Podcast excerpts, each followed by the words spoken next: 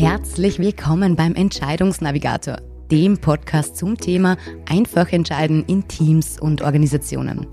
Aber wie treffen Teams und Organisationen die besten Entscheidungen und wie können wir eine Entscheidungskultur schaffen, in der alle Beteiligten eingebunden werden? In diesem Podcast gehen wir genau diesen und weiteren Fragen auf den Grund. Bist du bereit? Dann kommt hier auch schon dein Moderator Christian Kudela. Auch von meiner Seite herzlich willkommen beim Entscheidungsnavigator. Schön, dass du heute hier bist. Und heute starten wir mit einer spannenden Episode ins neue Jahr, ganz unter dem Motto dranbleiben und durchstarten, wie du mit sechs Tipps deine Vorsätze in die Realität umsetzen kannst.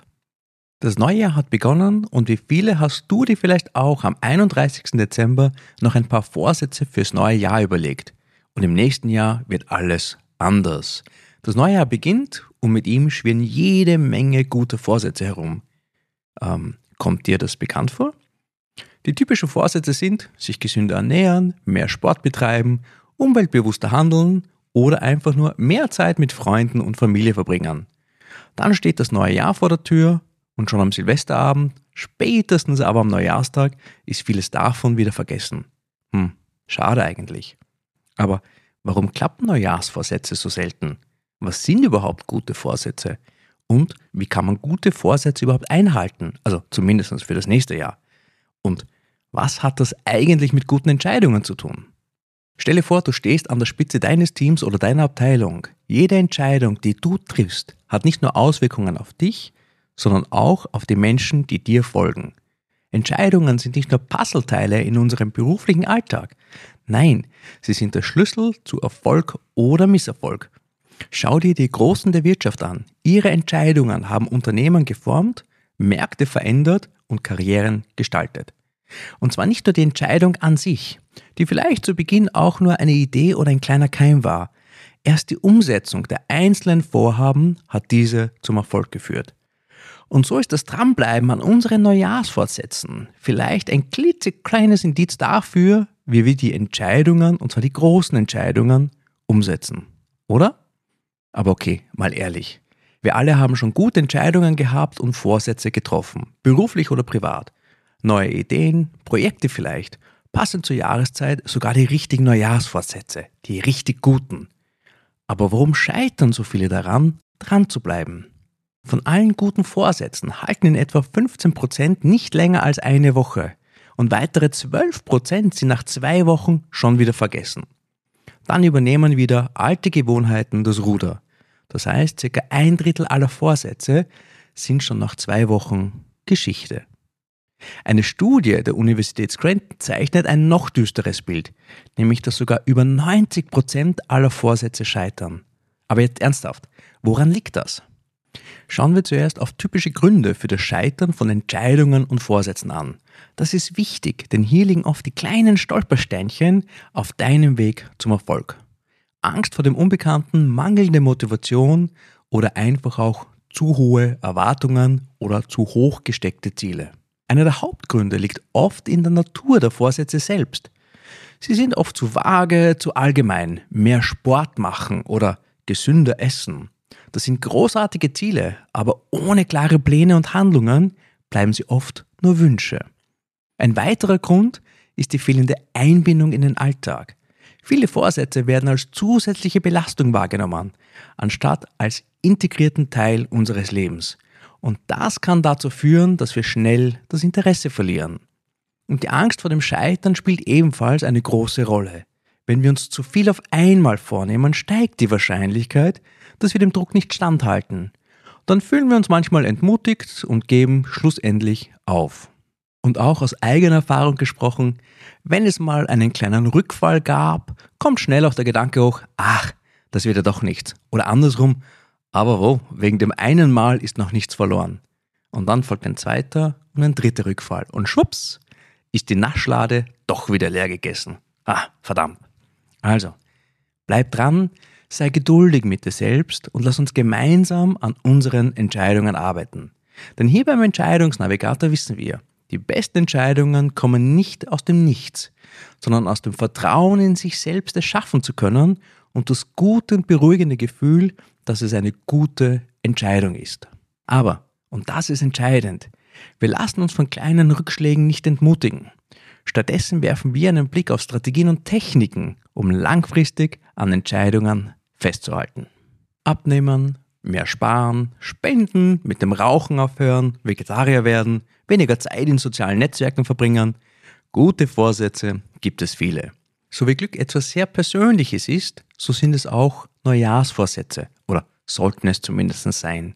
Es bringt nichts, sich etwas vorzunehmen, was man selber gar nicht erreichen will. Wenn der Vorsatz nur eine Qual ist, wird man kaum die nötige Selbstdisziplin entwickeln und durchhalten können. Diese Neujahrsvorsätze sind schnell gefasst, aber du solltest wissen, was dahinter steckt. Warum willst du das überhaupt? Wozu nimmst du dir das vor? Und nur wenn du dahinter ein erstrebenswertes Ziel erkennst, dann hast du einen guten Vorsatz und ein Motiv für dich gefunden.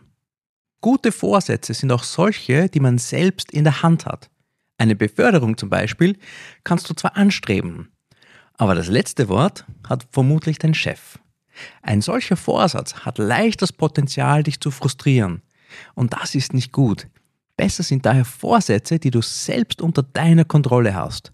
Denn dann sind sie auch für dich leichter zu erreichen. In dem Podcast haben wir schon ein paar Mal über die Kunst Entscheidungsfindung gesprochen. Und jetzt geht es darum, wie du an deinen Entscheidungen dranbleibst. Jetzt wird es konkret. Denn der Entscheidungsnavigator ist nicht nur ein Titel, er ist dein Kompass, dein Begleiter in der Welt der Entscheidungen. Aber keine Sorge, keine komplizierten Konzepte, sondern handfeste Praxistipps. Aber gleich vorweg ein ganz wichtiger Tipp. Sei nicht zu hart zu dir selbst. Der Weg ist nicht immer geradlinig und auch das ist okay so. Erlaub dir flexibel zu sein und den Kurs anzupassen, wenn nötig. Und der Entscheidungsnavigator ist dabei wie ein, Reisebegleiter für dich, der dir den Weg aufzeigt. Und der erste Schritt ist simpel. Identifiziere deine Entscheidung. Was möchtest du erreichen? Wohin möchtest du gehen? Was ist dein Vorsatz? Was ist dein Wunsch? Und damit kommen wir auch schon zu den sechs Tipps, mit denen du ganz locker deine Vorsätze umsetzen kannst. Erstens, anstatt allgemeiner Vorsätze wie gesünder Leben, definieren wir konkrete Schritte. Wie wäre es mit dreimal pro Woche 30 Minuten Sport oder täglich eine Portion Gemüse essen? Nun, da du deinen Kurs festlegst und deinen Kompass aktiviert hast, widmen wir uns den Meilensteinen auf dem Weg dorthin. Zerlege große Ziele in kleine Teilschritte. Diese spornen einfach mehr an. Denn aus der Motivforschung ist bekannt, dass Menschen mehr Elan entwickeln, je näher sie dem Ziel kommen. Also Kürzere Ziele, kleinere Ziele, mehr Elan auf der gesamten Strecke. Formuliere also deine Neujahrsvorsätze so konkret und spezifisch wie möglich. Mehr Zeit mit Freunden verbringen? Schön, aber vage.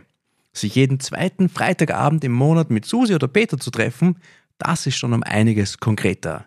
Im nächsten Jahr abnehmen? Ja, ist kein konkretes Ziel. Jeden Montag, Mittwoch und Freitag auf das Dessert zu verzichten und bis zum 1. März 5 Kilo abzunehmen, das ist ein klares Ziel. Zweiter Tipp. Sofort anfangen.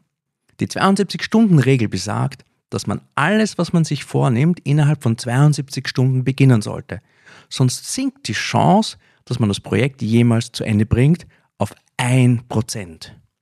Schuld daran ist mangelnde Entschlossenheit.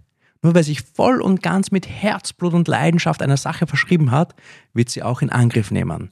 Und der erste Schritt diese ersten 72 Stunden sind dabei das Wichtigste. Also, was heißt das ganz konkret? Fang an, steh auf, leg los. Und wann ist der beste Zeitpunkt dafür? Genau, jetzt. Dritter Punkt, dranbleiben. Nach Untersuchungen von Philippa Lally vom University College in London dauert es mindestens zwei Monate, bis wir eine neue oder bessere Gewohnheit etabliert haben. So lange müssen wir dranbleiben und am besten täglich üben, um in die Routine zu kommen.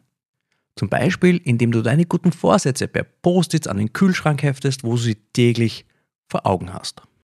Ach, übrigens, Rückschläge sind völlig normal. Die Psychologen Ellen Marlett und Elizabeth Miller von der University of Washington fanden heraus, jeder Fünfte braucht mehr als sechs Anläufe, um seine Vorsätze umzusetzen. Und das ist gemeint mit dranbleiben. Wenn es nicht beim ersten Mal klappt, zweiter Versuch. Wenn es nicht beim zweiten Mal klappt, dritter Versuch. Und wenn es beim dritten Mal nicht klappt, vierter Versuch und gut ist. Wie gesagt, jeder Fünfte braucht mehr als sechs Anläufe, um seine Vorsätze umzusetzen. Kommen wir nun zum vierten Punkt. Mein Lieblingspunkt. Spaß behalten. Gute Vorsätze machen Spaß. Sparsamer zu werden weckt jetzt keinen großen Ehrgeiz. Aber jeden Monat 100 Euro für den Traumurlaub zurückzulegen, oh, das schon. Jede Lebensveränderung, die gelingt, ist ein Schritt vorwärts. Und dafür solltest du dich auch belohnen. Denn sonst besteht die Gefahr oder steigt die Chance, dass du bei den ersten Rückschlägen vielleicht frustriert aufgibst. Und in dem Zusammenhang gleich der nächste Tipp, Tipp Nummer 5, positiv bleiben. Je mehr wir uns vornehmen, etwas nicht zu tun, desto wahrscheinlicher ist es, dass wir es doch wieder tun. Ironieeffekt heißt dieses Phänomen treffenderweise in der Fachsprache. Besonders schädlich ist er bei Vorsätzen wie ich will nicht mehr rauchen oder ich will weniger essen. Daher formuliere deine Neujahrsvorsätze immer positiv anstatt negativ. Was willst du erreichen? Das solltest du dir vornehmen und sauber formulieren. Und zu guter Letzt, sechster Tipp, teile deine Ziele. Erzähle Freunden, Familie oder Kollegen von deinen Vorsätzen. Das schafft nicht nur Verantwortlichkeit, nämlich den anderen gegenüber, deinem sozialen Umfeld, sondern gibt auch die Chance, dass du Unterstützung erfährst. Jetzt, da wir die Wegpunkte, die Entscheidungsinseln erkundet haben, kommen wir zum spannenden Teil der Entscheidungsexpedition. Du machst dich auf den Weg, deine Entscheidung zu treffen und umzusetzen. Und jetzt geht es darum, aktiv zu werden und die Dinge ganz bewusst in Bewegung zu setzen.